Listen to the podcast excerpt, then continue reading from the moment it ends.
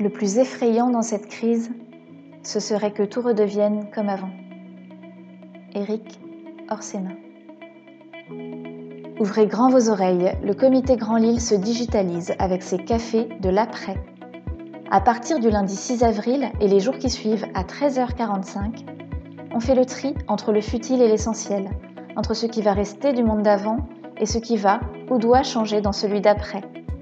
À l'heure du café, Jean-Pierre Le Tartre reçoit un invité, une personnalité de haut niveau au point de vue éclairant et éclairé.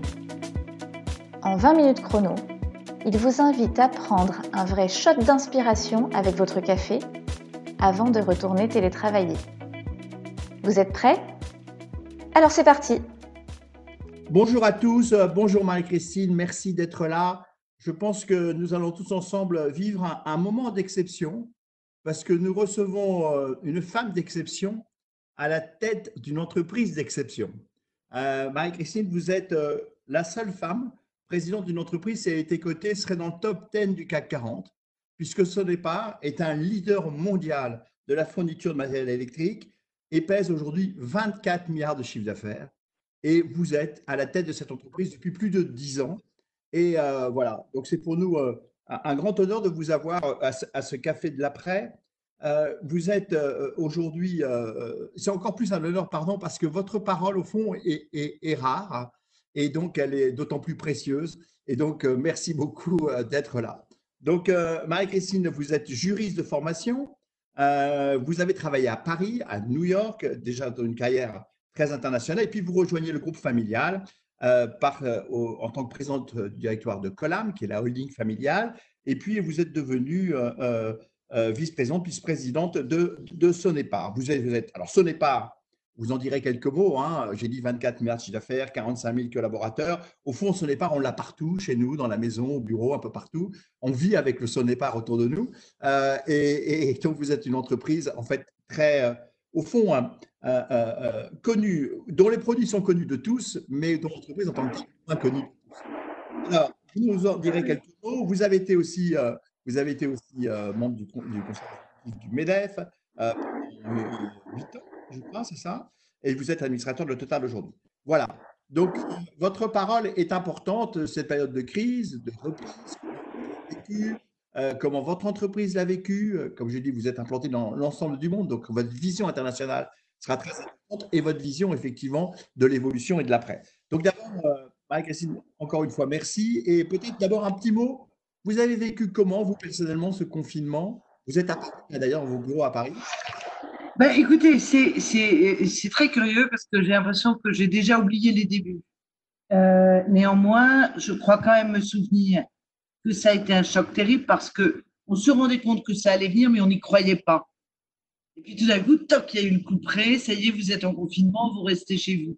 Et là, j'ai vraiment un souvenir personnel de, euh, j'allais dire, d'étourdissement, de, de euh, on est où, on fait quoi. Enfin, j'ai eu beaucoup de mal, je dirais, à, comprendre ou euh, traverser les premiers jours qui étaient pour moi très étourdissants. Et puis, euh, bah, très vite, vous êtes obligé de vous reprendre parce que vous avez quelques responsabilités et puis qu'il faut euh, réfléchir aux priorités, qu'il faut réfléchir aux urgences, et, etc. Et euh, dans les premières semaines, j'ai fait une chose que je ne fais jamais pendant l'année. J'ai fait beaucoup de cuisine. J'avais la chance d'avoir une partie de la famille confinée avec moi. Et mmh. donc, au fond, ça me, ça m'occupait, ça me déstressait, ça me permettait de donner quelque chose. Et donc, j'ai fait beaucoup de cuisine pour le midi et pour le soir. Et il paraît que je suis devenue plutôt une bonne cuisinière. Mais je vous dis, il a fallu tout de suite quand même réembarquer sur le La euh, prochaine fois qu'on pourra faire une réunion physique, on espère goûter de votre cuisine, euh, marie ah, Très volontiers. Très volontiers. donc, euh, alors, parlez-nous de votre entreprise pendant cette période de, de, de, crise et de confinement. Comment votre entreprise a réagi? Quelles sont les premières décisions que vous avez prises? Et donnez-nous aussi une vision internationale, en fait. bien sûr, bien sûr. D'abord, euh, l'entreprise n'a pas été prise par le confinement en une fois. Nous sommes présents en Chine, nous sommes présents en Malaisie, nous sommes présents en Thaïlande, et c'est bien là que le virus a commencé. Et puis, comme vous le savez, il a traversé d'est en ouest. Euh, donc, en fait, euh, nous avions notre première expérience chinoise. Nos Chinois ont réagi formidablement parce que ils ont l'expérience du SRAS parce qu'il y a une discipline culturelle là-bas où le port du masque ne pose aucune difficulté et où mettre du gel absolument partout et imposer des mesures d'hygiène euh, a été respecté par tous. Donc, la Chine l'a fait de manière quasi naturelle et euh, ce faisant a expliqué à ses collègues quand ils ont commencé à être touchés, parce qu'en Chine, on commence toutes ces mesures fin janvier, euh, et quand le virus arrive fin février en Italie, bien, les Chinois parlent à nos Italiens. Et puis, euh, de fil en aiguille, vous voyez, euh, les uns et les autres ont continué à euh, apporter auprès des, oui, aux suivants leur propre expérience et puis on a collationné ces différentes expériences. je pense que on n'est jamais prêt pour ça. Donc, hormis l'Asie, à nouveau, qui a dû gérer le SRAS dans des conditions très particulières, personne n'était prêt, tout le monde a dû réagir et tout le monde a réagi avec euh, euh, une belle réactivité, euh, je dirais même une très grande agilité. Et au niveau du groupe, vous voulez que je vous parle de toute la mise en place de la, de la crise? Non, mais vous pouvez dire les, étapes essentielles que vous avez mis en place. Si vous voulez, les étapes essentielles ont été que dès la fin janvier, grâce à la Chine, on a mis en place une première cellule de crise qui était encore limitée en nombre et en personnes concernées pour gérer euh, les déplacements, les voyages, les consignes sanitaires et apporter toutes les recommandations euh, que les uns ou les autres pouvaient nous demander. Lorsque l'Europe a commencé à être touchée, cette cellule de crise s'est étoffée. Elle, était, elle est sous le pilotage, parce qu'elle l'est toujours, de notre euh, patron des risques et des assurances, qui est tout à fait au fait des sujets de réglementation, de transport, de voyage, donc lui, sa cellule était en charge de relayer des informations euh, transverses euh, disponibles partout, des informations particulières et de passer des messages de l'un à l'autre sur sollicitation. D'accord? Euh, Et sa cellule bah, s'est étoffée au fur et à mesure de tous les adhérents qui étaient pays contaminés après pays contaminés. Dans le même temps et dans la même période, la direction générale de Cenepa, qui est conduite par Philippe Delpech, a euh, tout de suite vu que nous allions vers une crise majeure et volante et donc a déterminé avec beaucoup de simplicité un cap extrêmement clair pour l'ensemble du groupe. C'était un, euh, un cap structurant, pas, euh, vous voyez, pas dans les détails de la couleur des masques, mmh. ou faut-il qu'il soit FFP2 ou, ceci. Donc ben là, le cap a été clairement énoncé à tous et il a mis en place vis-à-vis de l'ensemble des dirigeants opérationnels une, euh, comment dire, un contact hebdomadaire permettant à chacun de relater où il en était, comment il réagissait, au-delà des aspects euh, directement, voyez, sanitaires ou, bonnes pratiques. Et évidemment, le groupe a organisé, euh, il y a eu des commandes locales et il y a eu des commandes globales pour l'approvisionnement des masques et des moyens de protection. Est-ce que, est que, vous pensez que votre entreprise, par sa culture, son ADN, son mode d'organisation très décentralisé, et son actionnariat familial, a été un atout dans cette crise? Ah ben Moi, je crois. Alors, évidemment, puisque beaucoup d'actionnaires m'écoutent, je vais dire bien sûr, c'est vous d'abord les actionnaires qui avez été un atout. Je dirais que nous avons deux atouts. Notre actionnariat familial et l'organisation de notre groupe qui est profondément lié à son métier. On a un métier de proximité qui est vraiment d'apporter les produits sur le dernier kilomètre, l'ensemble des produits dont les clients ont besoin. Et pour ce faire, on a vraiment un réflexe euh, de proximité. On a un réseau qui est à disposition de nos clients et on a un réseau qui est animé par l'ensemble de nos collaborateurs. Et en fait, ce métier de proximité fait que nous mettons l'essentiel des forces sur le terrain, plus qu'en centrale. Et l'air de rien, dans cette crise, même si en France on a pu avoir des exemples contraires de par les pouvoirs publics, je peux vous dire que la gestion décentralisée de la crise, avec un cap central et une gestion décentralisée, ça a été extrêmement précieux et ça a été d'une agilité beaucoup plus grande euh, que euh, si nous avions dit très exactement, euh, vous voyez, au maître près ce qu'il fallait faire dans chacun des pays. D'abord, on ne pouvait pas tout savoir on se serait trompé, il fallait s'adapter à la réalité temporelle ou réglementaire ou sanitaire du moment. Et donc, euh, je pense que c'est notre métier de proximité, notre construction d'agence, voyez, euh, très décentralisée, réseau, et un actionnariat familial, je dirais, euh, formidablement en sympathie par rapport à ce qui se passe, qui vous pose des questions, non pas pour savoir quel va être le montant du dividende, mais pour savoir si ça va bien, si on résiste, si c'est pas trop dur, si on peut faire quelque chose. Voilà. On reviendra sur l'actionnariat familial tout à l'heure, euh, Marie, si vous êtes d'accord. Deux secondes encore sur l'entreprise. Vous m'aviez dit qu'on avait préparé que la digitalisation du groupe avait commencé il y a quelques années et, que, ceci a été aussi un atout important. Vous aviez déjà une part à la fois dans vos fonctions internes et aussi dans vos ventes sur le web? Absolument. Non, non, vous avez tout à fait raison. Nous, on, enfin, on s'occupe des ventes e-commerce depuis très, très longtemps. Mais avec une pression, je dirais, modérée.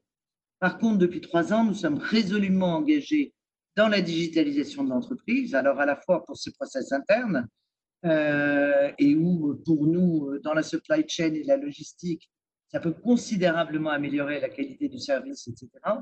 Et puis, évidemment, dans la promotion du contact et de la relation avec le client au travers du digital, par des solutions mobiles, des solutions web fixes ou des solutions système pour système.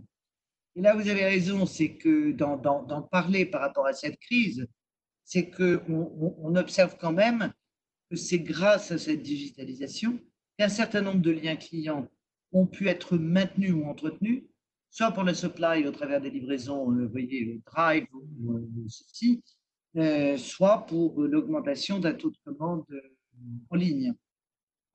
Ce qui a augmenté notre, nos planches d'ouverture et de disponibilité.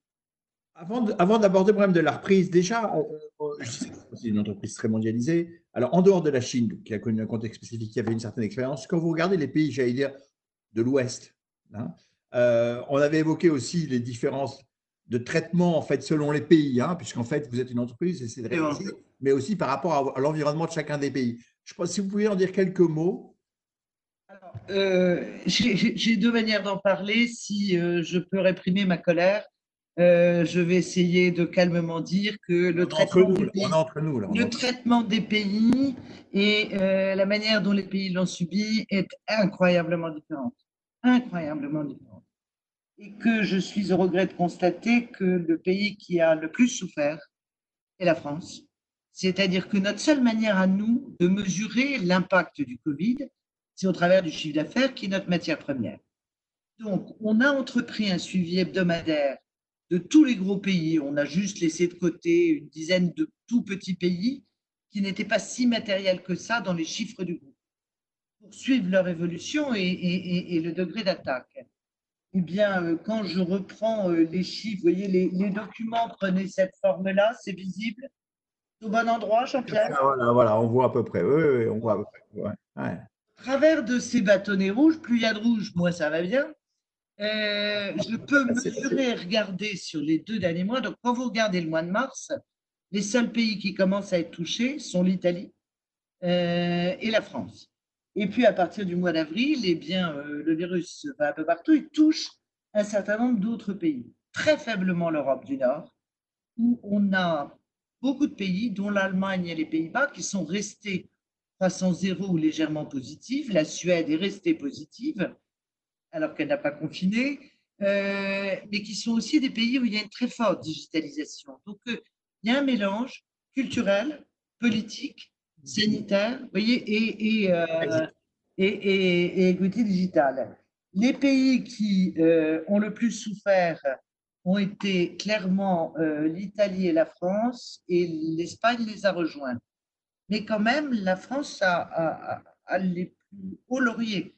Et ça, ce n'est pas nos collaborateurs parce qu'ils sont allés au boulot. Sauf qu'on était menacé de ne pas pouvoir laisser nos agences ouvertes et qu'on a dû ferrailler pour les laisser ouvertes. On a dû montrer que nous étions fournisseurs d'approvisionnement critique, en particulier pour les établissements sanitaires, les hôpitaux, etc. Et que la coupure du service sur ça était susceptible, euh, en particulier, de couper les chambres de, réanimation, parce qu'il faut un peu de courant, euh, il faut un peu de contrôle. Euh, et, mais si vous voulez, l'arrêt total de la construction, quasi total en France, ça a été incroyable. Notre chance, c'est qu'au fond, on a plutôt des petits et moyens clients, que les très gros clients ne sont pas des gros clients de la distribution, ils vont directement chez les fournisseurs. Donc, les très gros chantiers n'étaient pas vraiment qu'à gagner pour nous, mais eux, ils étaient tous arrêtés. Et puis, ce qu'on voit regagner, par contre, c'est que euh, aujourd'hui, on a, euh, si on se prolonge en mai pour sortir de cette mauvaise histoire, on a récupéré quasiment 90% de notre activité euh, sur cette avant-dernière semaine de mai. Vous voyez, en France. Bon. Et 90% du niveau actuel. Je veux, pardon? 90% du niveau normal, pas ce que vous avez perdu sur les semaines d'avant. Vous n'avez pas récupéré 90% toujours comparé d'une année à l'autre. Oui, d'accord. Donc, vous n'avez pas, pas, récupéré ce que vous avez perdu. Ah non. Ah non, non. Moi, je suis en semaine sur semaine, récupérer tout ce qu'on a perdu. Ça, c'est une toute autre histoire parce qu'en fonction de la baisse effective du PIB, je ne suis pas du tout sûr qu'il y aura un, rattrapage du, de, de, ce qui a été perdu. Le sujet, c'est ce que vous avez un taux de reprise qui fait qu'au bout de deux mois, euh, vous reprenez un taux d'activité, euh, vous voyez, normalisé. Mhm. Et au-delà de, de, un peu la, la, colère que j'ai sur la France parce que on, s'est donné beaucoup de handicaps, euh, j'observe en Italie, on a toujours tendance en Europe à prendre les Italiens pour peut-être des gens un peu fantaisistes ou les Espagnols, ben, je peux vous dire que les taux de retrait du chiffre d'affaires dans les proportions de la France ont duré beaucoup moins longtemps qu'en France. Et qu'ils euh, étaient au plus mal et qu'ils ont tenu au maximum leur activité et leurs services, tout en observant bien sûr des mesures sanitaires. Et pareil, euh, et pareil en Espagne. Donc on a un phénomène culturel, euh, enfin politico-culturel en France qui est difficile et qui est différent. Qu'est-ce que cette crise va amener comme transformation pour votre entreprise? Est-ce que vous pensez que après ces deux mois de confinement, quand vous réfléchissez à ce qui s'est passé, quand vous voyez l'environnement pour votre entreprise ou pour d'autres d'ailleurs, hein, pour les entreprises, qu'est-ce que vous pensez? Sur quoi, en fin de compte, les chefs d'entreprise qui vous écoutent doivent réfléchir ou quelles transformations doivent-ils accélérer ou qu'est-ce que Deux questions très différentes parce qu'il y a chez nous ce que ça va transformer. Moi, je considère que nous avions premièrement un cœur de modèle qui non seulement ne doit pas être transformé, mais doit être confirmé. Ce cœur de modèle qui nous a donné une grande agilité dans la crise, mmh. le pouvoir d'initiative locale, un vrai cap global, vous voyez, central, et nous, c'était euh, euh, le sanitaire, le service aux clients euh, et le cash, d'accord? Mmh. Eh bien, ces trois axes, y a tout le monde, occupez-vous de ça au mieux comme vous le pouvez et comme vous le sentez. Et euh, donc ce modèle avec une stratégie globale et puis une exécution locale, euh, je trouve qu'il est pleinement confirmé dans sa pertinence, dans son agilité et dans son efficacité. Donc ça, ça ne transforme pas. Nous avions engagé euh, deux voies importantes de transformation business et process, la digitalisation dont on a déjà parlé mmh. et la supply chain. Ce qui s'est passé ne peut que confirmer nos efforts et nos engagements d'investissement dans cette direction, tant il est évident qu'il euh, faut conforter et améliorer euh, la supply chain et le digital sera essentiel la prochaine fois. Donc, ça confirme les axes de transformation qui étaient engagés. il y a une troisième voie sur laquelle il est beaucoup trop tôt pour se prononcer, qui est qu'est-ce que chacun dans les pays aura appris ou découvert de nouveau sur nos clients, sur la manière de les servir, sur la manière euh, de les aider, euh, qui soient des pistes de renforcement, soit de leur fidélité, soit d'axes de business avec eux. D'accord? Ça, c'est pour nous. Donc, je considère qu'on a, euh, on est confirmé dans notre modèle, dans nos axes de transformation, et qu'on va apprendre des choses, qu'il est trop tôt. Hein. Moi, je considère, vous dites l'après, mais enfin, on, est encore en crise. Hein. Euh, donc, il est un peu trop tôt pour récolter, si vous voulez, tout ça, mais notre cellule de crise y pourvoit et on a gardé, qui permettront euh, justement de capitaliser sur ce qu'on a vu et probablement d'essaimer de nouvelles idées qui seront mises à, disposition euh, des uns et des autres. pour les autres, moi, je, moi, j'ai toujours cru qu'il fallait être à l'écoute à l'écoute des collaborateurs qui ont souvent, qui savent quand ça va mal avant vous. Euh, si vous les écoutez, ils vous le disent, parfois gentiment, parfois méchamment, mais ils vous le disent. euh, qu'il fallait écouter les clients. Et donc, euh, je pense que la crise n'a pu que renforcer pour toutes les entreprises euh, cette nécessité d'écouter, d'écouter les signaux faibles, d'écouter les signaux forts, parce que vous avez des retours qui vont dans les deux sens et il ne faut pas chercher que la critique, il faut aussi chercher à se renforcer dans les, forts, dans, les forces. Donc moi, je crois que c'est sur euh, cette crise, c'est vraiment observer, écouter, observer, tirer des leçons et voir comment on va plus loin, comment on confirme ou comment on change. Est-ce que sur le rôle, euh, euh, c'est un sujet sur lequel vous avez aussi travaillé, je sais, et, votre entreprise travaillé, vous y avez travaillé aussi dans vos actions sociétales, sur le rôle social de l'entreprise. Euh, on l'a bien vu, au fond, que les entreprises, dans cette période, ont montré beaucoup d'actions de, solidarité. On peut même dire que l'image de l'entreprise s'est sûrement renforcée pendant cette période, en espérant qu'elle n'aura pas de, trop de déconvenus avec, euh, avec les questions d'emploi à la rentrée. Mais, mais est-ce que, euh, sur le rôle social de l'entreprise, est-ce que vous pensez que c'est confirmé, que c'est clé, que c'est essentiel? Je sais que vous avez aussi engagé des actions pendant cette crise au niveau de votre groupe et dans chacun des pays. Est-ce que vous pensez que là-dessus, on va aller encore plus loin? Est-ce qu'on va effectivement confirmer et renforcer ce rôle d'acteur euh, de l'entreprise dans la société? Écoutez, pour moi, il est tellement évident que l'entreprise a un rôle social et qu'elle l'exerce et qu'elle l'exerce de longue date, peut-être de manière inégale. Certaines entreprises sont plus appréciées que d'autres et plus reconnues que d'autres.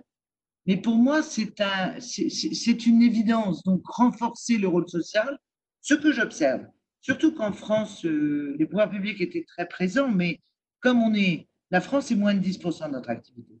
Dans mmh. tous les pays, c'est l'entreprise qui a été le maillon indispensable de l'organisation, de la sécurité du travail, de la santé euh, au travail, de la santé de nos clients, de, vous voyez, on a été des relais à un maillon absolument euh, indispensable et de manière évidente y compris dans tous les pays qui n'en faisaient pas une exigence euh, réglementaire. D'accord? Donc pour moi, ce rôle, il est, il est évident, il est exercé de manière très différente parce qu'il y a des sensibilités culturelles par chacun de nos pays. Euh, et évidemment, il a été mis à l'épreuve de, j'allais dire, d'un moment de, de, vérité autour du Covid qui l'a pleinement confirmé. Si on faisait un petit, un, petit flash sur les États-Unis que vous connaissez bien, euh, euh, parce que vous y avez travaillé et vous y avez des activités, comment vous jugez justement la réaction à la fois des entreprises américaines, de l'État fédéral Attendez, vous ne pouvez pas savoir ce qui s'est passé aux États-Unis. Au tout début euh, du Covid, on n'est pas encore confiné, on est encore au moment où Trump dit que c'est rien du tout, vous savez, où il avait la même position que Johnson, même si les choses ont évolué vous avez cette position-là du gouvernement fédéral qui refuse toute idée de confinement, qui ceci. Et dans le même temps, comme c'était des décisions au niveau des pouvoirs euh, des États, nous avons eu la Nouvelle-Angleterre avec Boston qui a tout fermé. Tous les chantiers ont été arrêtés à Boston et c'est une grosse région pour nous. Ah. du jour au lendemain, d'accord, tout est... Donc on a eu de tout. On a eu ces, ces, ces, voyez, ces observations excessives et on a eu des gens qui refusaient le confinement. Du côté de l'entreprise, donc comme il y avait une grande diversité, c'était à l'entreprise et à toutes nos enseignes que nous avons aux États-Unis, puisqu'on a plein de noms aux États-Unis, de décider s'ils prenaient ça au sérieux, quels étaient leurs positionnements et tout. Et très, très en amont, les Américains ont travaillé euh, avec les Européens. Euh, je sais pas, je nous vois déjà dès mi-février. Alors, quand on leur proposait de leur envoyer euh, des centaines de milliers de masques, ils disaient non, c'est quasiment interdit.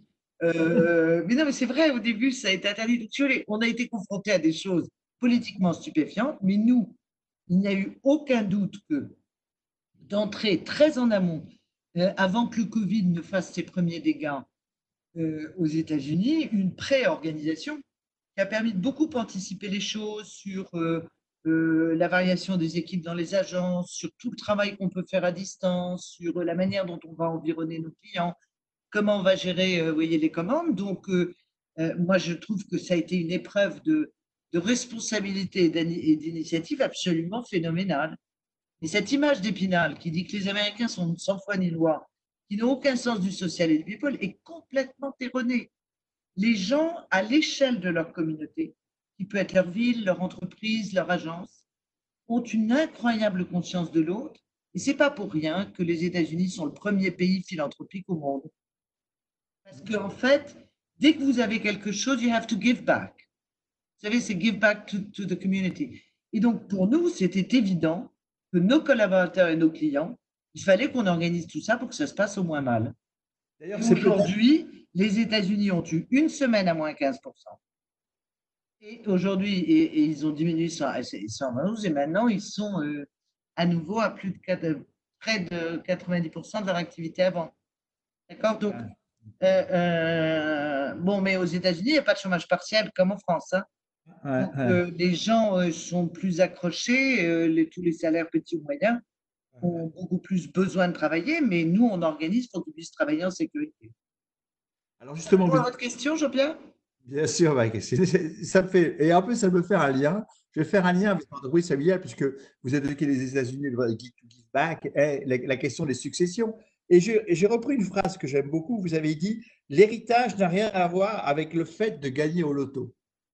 J'aime bien cette phrase puisqu'elle engage, elle engage l'héritier, en fin de compte, quand vous dites cette phrase-là. Donc, parlez-nous un peu de l'entreprise familiale face à cette crise. En plus, pas forcément cette crise, parce que vous avez connu dans l'histoire d'une entreprise, comme toute entreprise, vous avez connu des situations de crise ou des situations de débat ou de choix stratégiques importants. Parlez-nous un petit peu de, au fond, ce que. Alors, je sais bien que. Mais la parole est libre, hein, même si vous avez beaucoup d'actionnaires familiaux qui nous euh, Parlez-moi quand même, en toute franchise, de, des avantages et peut-être aussi peut-être des inconvénients aussi, hein, de gérer un actionnaire familial d'un groupe qui, je le rappelle, peut être dans le top 10 du CAC 40 avec ses 24 milliards de chiffre d'affaires Alors, face à des crises, l'actionnariat familial, il est formidable. Il est formidable parce que euh, son attachement à l'entreprise n'est pas qu'économique et financier. Il y a un lien avec l'entreprise, une fierté vis-à-vis de l'entreprise, un attachement qui fait que ça n'est pas la conséquence de court terme, sauf si ça nous fait mal. L'actionnariat familial, il se préoccupe de savoir si on a mal ou non. Si l'entreprise a mal, euh, et puis, on verra après pour les comptes.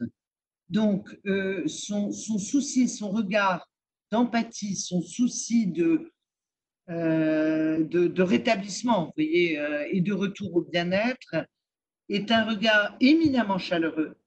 Et c'est un regard qui apporte un, soutien moral de principe qui est tout à fait formidable, qui libère les énergies, qui donne euh, liberté et confiance, voyez, pour agir dans ceux qui ont la responsabilité de l'action. Ça, je trouve que par rapport à la crise, ça n'a pas de prix. Et moi, je peux vous dire, parce que comme je ne les ai pas retrouvés encore tous ensemble, puisqu'on ne peut pas être en présentiel, que nous aurons même des assemblées générales à huis clos fin juin, vous voyez, euh, mmh, on essaie d'organiser une grande réunion fin septembre qui serait la première présentielle, si on peut se réunir à plus de 150. Euh, sur cette crise-là, je n'ai pas encore pu le peser, hormis leurs messages de sympathie, leurs questions, leurs questions d'intérêt, leur suggestions. Vous avez des communications régulières avec vos actionnaires? Euh, On les poste, vous savez, on a une plateforme euh, actionnariale, on poste plein d'informations, on leur poste euh, tout ce qui existe sur les Sonnebar Heroes, les ceci et les cela. Par contre, ce dont j'ai le souvenir, parce que ça, je l'ai vécu de A à Z, c'est-à-dire qu'elle est terminée, c'est la crise de 2008-2009. Mmh. En 2008-2009, on est en avril 2009 et je pense que notre chiffre d'affaires a régressé de 27%. C'est une crise jugée inconnue dans la profession. Euh, j'ai parlé à tout le monde et tout le monde me dit on n'a jamais vu ça. D'accord? Après la crise financière. Et donc, je me suis retrouvé devant les actionnaires à leur dire les amis, on est déjà là. Je ne sais pas jusqu'où on va aller et, euh, et je ne peux pas vous le dire. Premièrement, la liberté de parole vis-à-vis de l'actionnariat familial. Vous êtes face à des actionnaires financiers, des investisseurs, vous êtes obligé d'avoir l'air intelligent, vous êtes obligé d'avoir une réponse même si vous ne l'avez pas. Vous, voyez, vous êtes contraint dans un code euh, que je n'avais pas, et moi, mon code était le code de la sincérité, euh, de l'honnêteté, et de dire, honnêtement, je ne sais pas jusqu'où ça va descendre? Une fois que je vous dis ça, ça pourrait vous faire très peur, mais je peux prendre un engagement c'est celui que nous ferons moins mal que les autres. Nous nous battons pour faire moins mal que les autres et que donc nous résisterons mieux. Et euh, il n'est pas impossible que nos résultats chutent jusqu'à, euh, j'avais dû exprimer un chiffre très pessimiste qui finalement fort heureusement, ne s'est pas réalisé dans cette ampleur, même s'ils avaient baissé. Eh bien, lorsque vous dites, un, je ne sais pas jusqu'où, deux, c'est grave, trois, on se bat, quatre, vous pouvez avoir confiance sur l'ampleur de notre engagement, et que vous avez un auditoire qui vous écoute avec beaucoup de respect, beaucoup de sympathie, vous voyez, euh, et beaucoup de, eh ben, je peux vous dire que là, vous voyez la différence entre l'actionnariat familial et un actionnariat financier. Je suis administrateur de Total. Les questions qu'on voit remonter et les ceci sont évidemment d'une nature extrêmement différente. Et, euh, et, et, sont, vous voyez, une espèce d'aiguillon de, permanent sur les choses qui ne sont peut-être pas l'essentiel pour euh, comment euh, traverser euh, la crise, la surmonter et remonter après. Donc là, ça n'a que des avantages. Ce que vous voudriez, c'est que je vous parle des inconvénients si, vous, si vous en voyez. Les inconvénients d'un actionnariat familial, c'est que chacun est très attaché. Et nous avons tous des sentiments et des émotions qui sont forcément personnels et différents.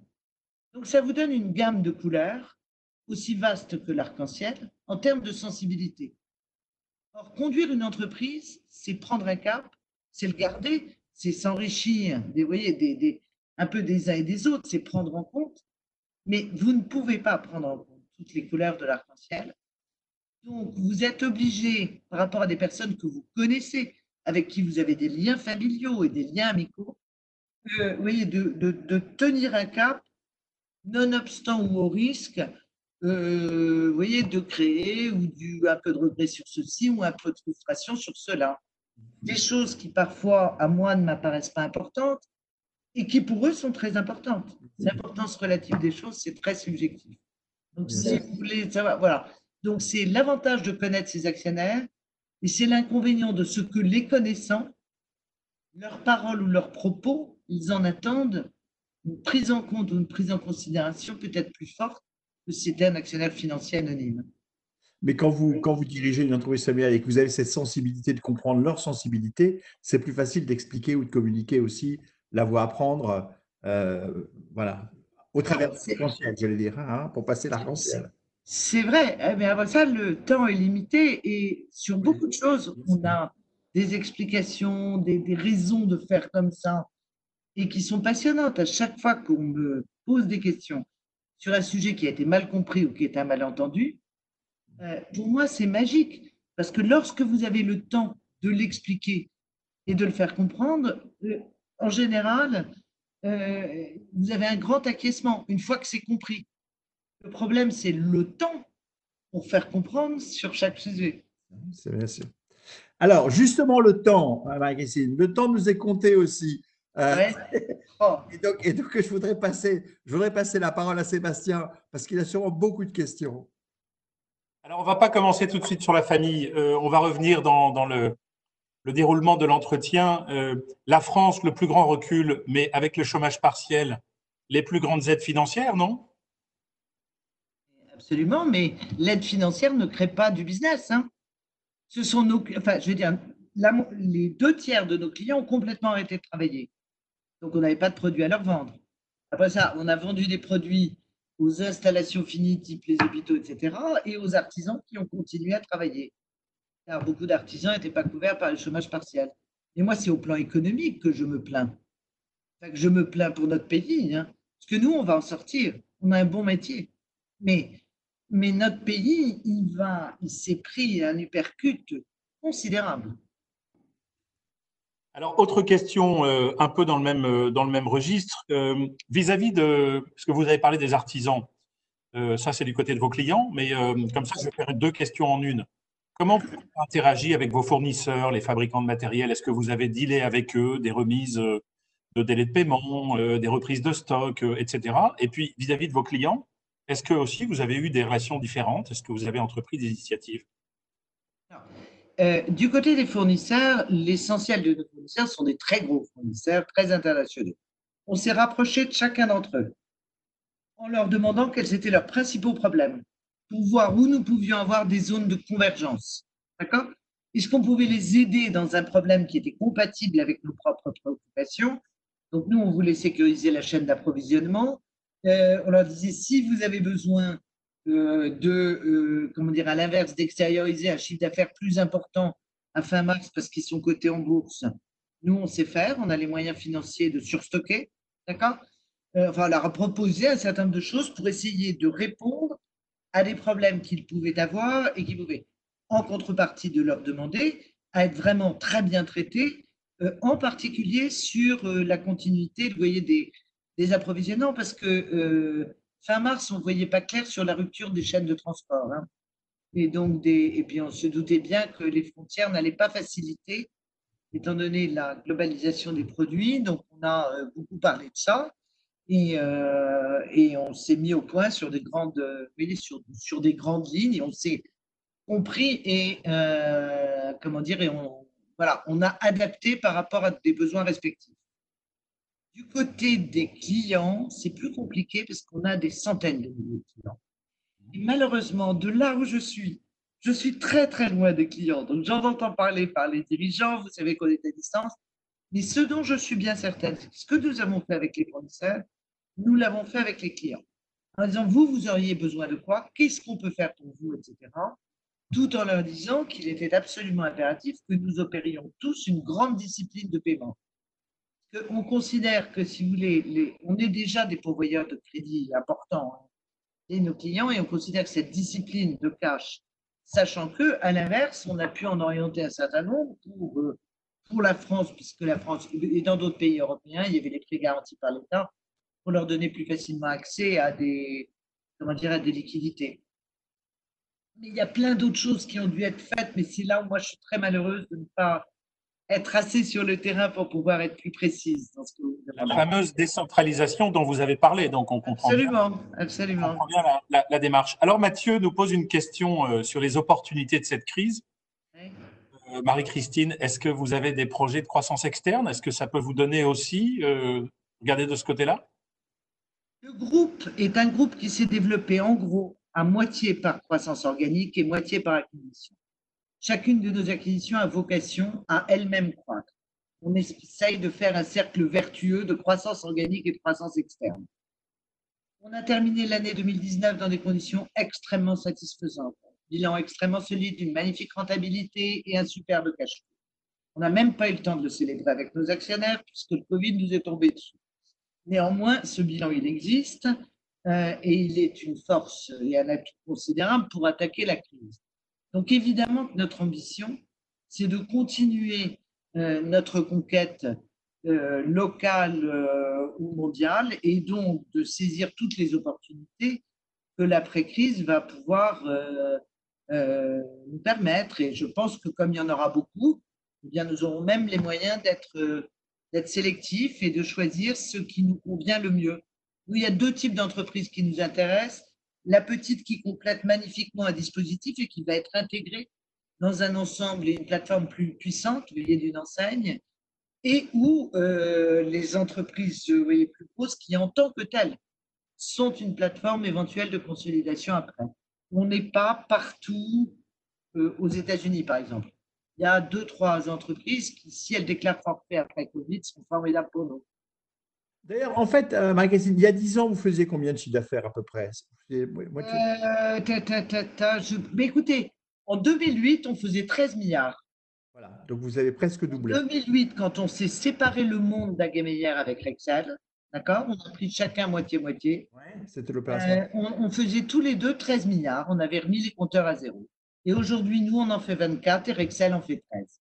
Donc, quand j'évoque la croissance organique et vertueuse, on n'achète pas pour accumuler, on achète pour faire croître, développer nos entreprises et créer de la valeur avec nos équipes, nos clients. Et voilà. Alors, on, peut imaginer que vous allez continuer de doubler dans les 10 ans qui viennent. Comment? Vous, allez, vous avez un projet de doubler dans les 10 ans qui viennent? Euh, Ça, c'est ce qu'on disait il y a quelques années. Écoutez, euh, aujourd'hui, plus vous êtes gros, plus le doublement est difficile. Vous avez doublé en 10 ans, c'est 7% par an. Euh, si le marché le permet et le remonte, si on a 3 ou 4% de croissance organique parce que le marché se soutient, qui se reprend après Covid, le doublement n'est pas, n'est pas hors de portée. Euh, si la croissance organique est à 1 ou 2 on n'aura jamais assez d'acquisition. Mmh. Parce qu'on est devenus les plus gros. Donc tout le monde est plus petit. Bien sûr, bien sûr. il, y a pas mal de, questions sur vous, euh, chère Marie-Christine. Je vais commencer par une question générale. Vous êtes une femme dans une entreprise du BTP. Et que faites-vous là? Comment vous sortez-vous eh ben, Justement, vous êtes un peu l'exception féminine. Et en fait, ça marche pas mal. Moi, je vais vous dire, dans ma vie professionnelle, depuis que je suis entrée dans le groupe il y a 30 ans, le fait d'être une femme n'a jamais été un handicap. Ce qui m'a freiné, les pots de banane que j'ai eus, ont été des pots de banane plutôt autour de c'est la fille du patron, c'est l'héritière. Donc ce que moi j'ai dû affirmer, c'était ma capacité de patron. Euh, vous voyez, c'était ma légitimité de leadership, etc. La, femme disparaissait. Alors peut-être que pour les gens, c'était parce que j'étais une femme. C'est jamais ressorti comme ça. Je ne l'ai pas ressenti comme telle. Et alors ensuite, quand vous êtes une femme dans un milieu d'hommes, euh, je vous assure que c'est génial. Pour les négos, ça marche beaucoup mieux. Quand vous voulez gueuler, vous gueulez avec le sourire. Euh, c'est très bien. C'est au contraire une aide. Je considère que c'était un avantage concurrentiel. Et alors, autre question, autre question euh, d'un point de vue managérial, qu'est-ce que les gens qui vous entourent disent de vous? Euh, Quelles sont vos qualités managériales? Il y, a, deux sortes de gens. Il y a ceux qui disent aux autres Fais gaffe, elle est vachement dure. D'accord? Il, il y, a, cette réputation qui file. Et je, je m'en fiche complètement. Si c'est ce qu'ils pensent et qu'ils n'ont vu que ça de moi, ils n'ont vu qu'une toute petite facette, mais effectivement, je suis dure parce que je suis exigeante avec moi-même j'ai euh, l'exigence du travail bien fait. Donc oui, euh, sur ça, donc j'assume. Et je pense que sinon, euh, les gens voient en moi quelqu'un qui a un taux d'écoute et une curiosité plutôt au-dessus de la moyenne, et que cette curiosité, c'est pour eux l'expression d'un intérêt à l'égard de ce qu'ils font, c'est l'expression d'une réelle ouverture. Hein, mais expliquez-moi ce que vous faites, pourquoi vous le faites, et une volonté de nous enrichir de choses euh, qu'on que, ne connaissait pas. Et ça, je crois que cette, cette curiosité, cette écoute, cette ouverture euh, est quelque chose qui m'est, euh, comment dire, qui, qui m'est crédité, oui. Alors, autre question, j'enchaîne puisque le temps passe vite, de Caroline. D'un point de vue d'ouverture sur la famille, vous avez beaucoup d'actionnaires familiaux qui travaillent chez Sonépar. Comment, comment vous faites? J'en ai pas beaucoup. Le sujet, c'est pas la quantité, c'est la qualité. Donc, j'en ai pas beaucoup, mais de qualité. Donc, s'ils sont en ligne, qu'ils l'entendent et qu'ils sachent que je le pense sincèrement. Mais je pense que nous, amorçons une période nous souhaiterions que plus d'actionnaires rejoignent le groupe avec une capacité de grandir en responsabilité pour, euh, je dirais, faire partie euh, euh, du cercle, vous voyez, des, des, je sais pas, des 50 leaders de demain ça me paraît important que la famille n'ait surtout pas le monopole du management, surtout pas, c'est fini. Pas, sinon, on n'aura plus de talent extérieur, mais que la famille puisse participer au pool. Voyez, des talents et des, et des leaders de demain. Si vous me demandez le nombre, je crois qu'on est, qu'on est, on est 8 au total dans le groupe. Euh, et donc, c'est pas beaucoup c'est pas beaucoup. Ça pourrait, avec un groupe de 45 000 personnes, on peut aller plus loin.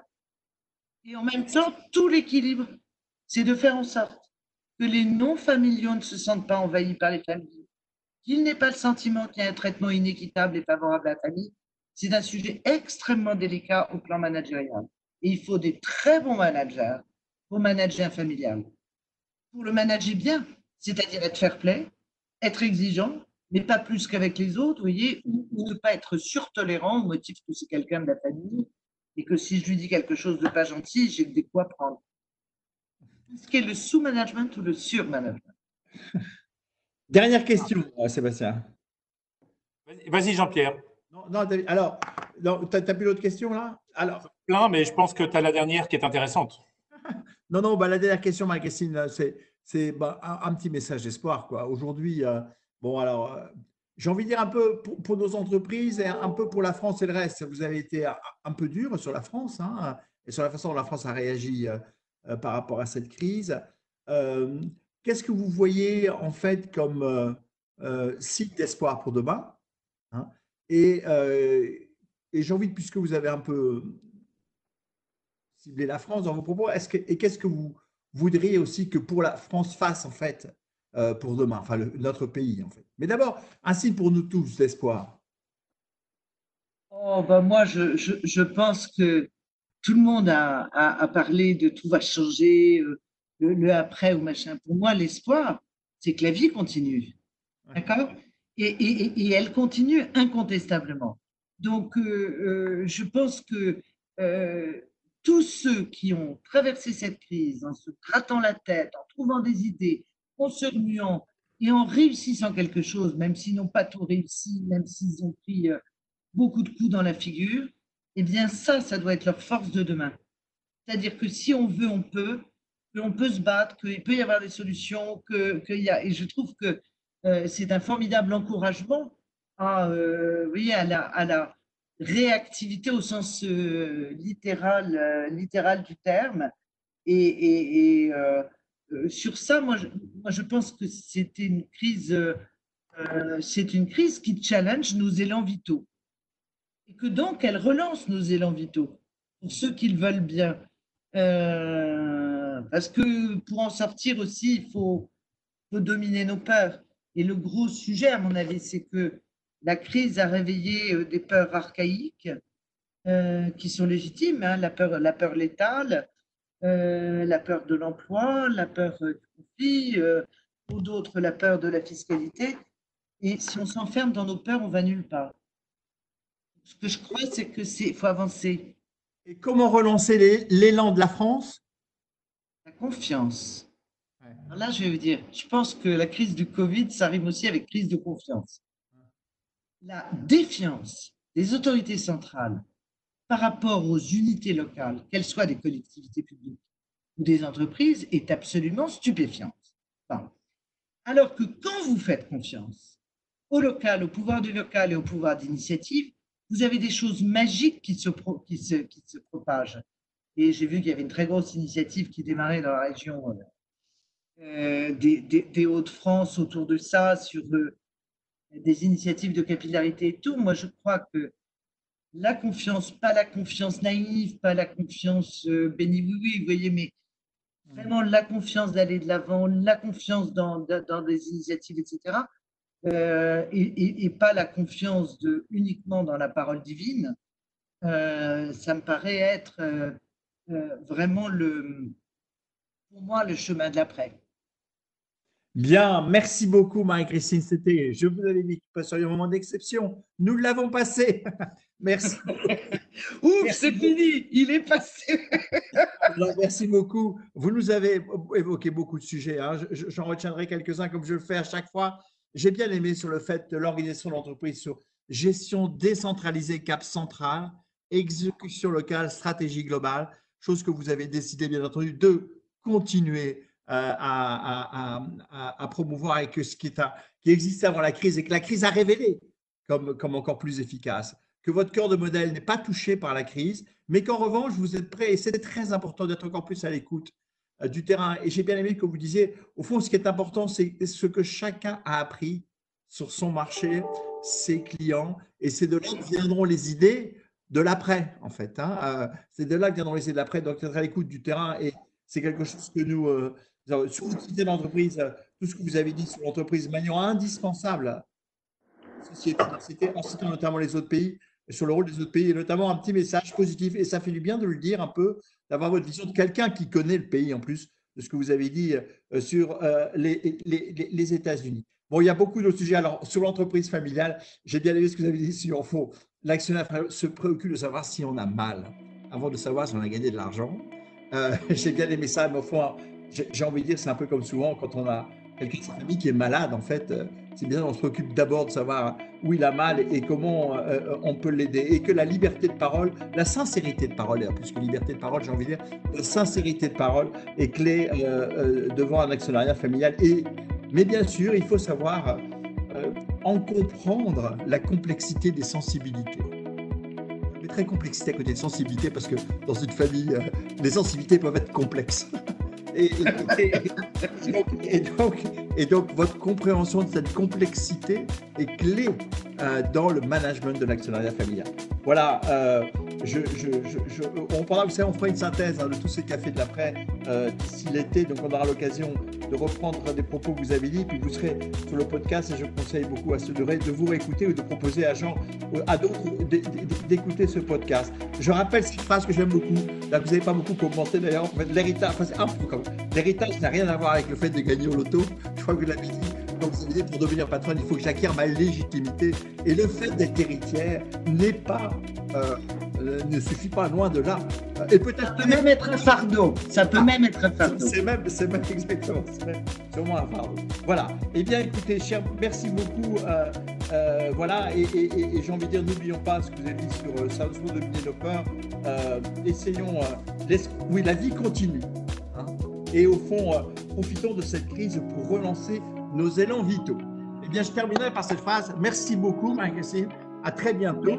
Et merci de votre temps. Merci à tous. Et donc, rendez-vous vendredi avec Alice Guillon, donc patronne de. Merci.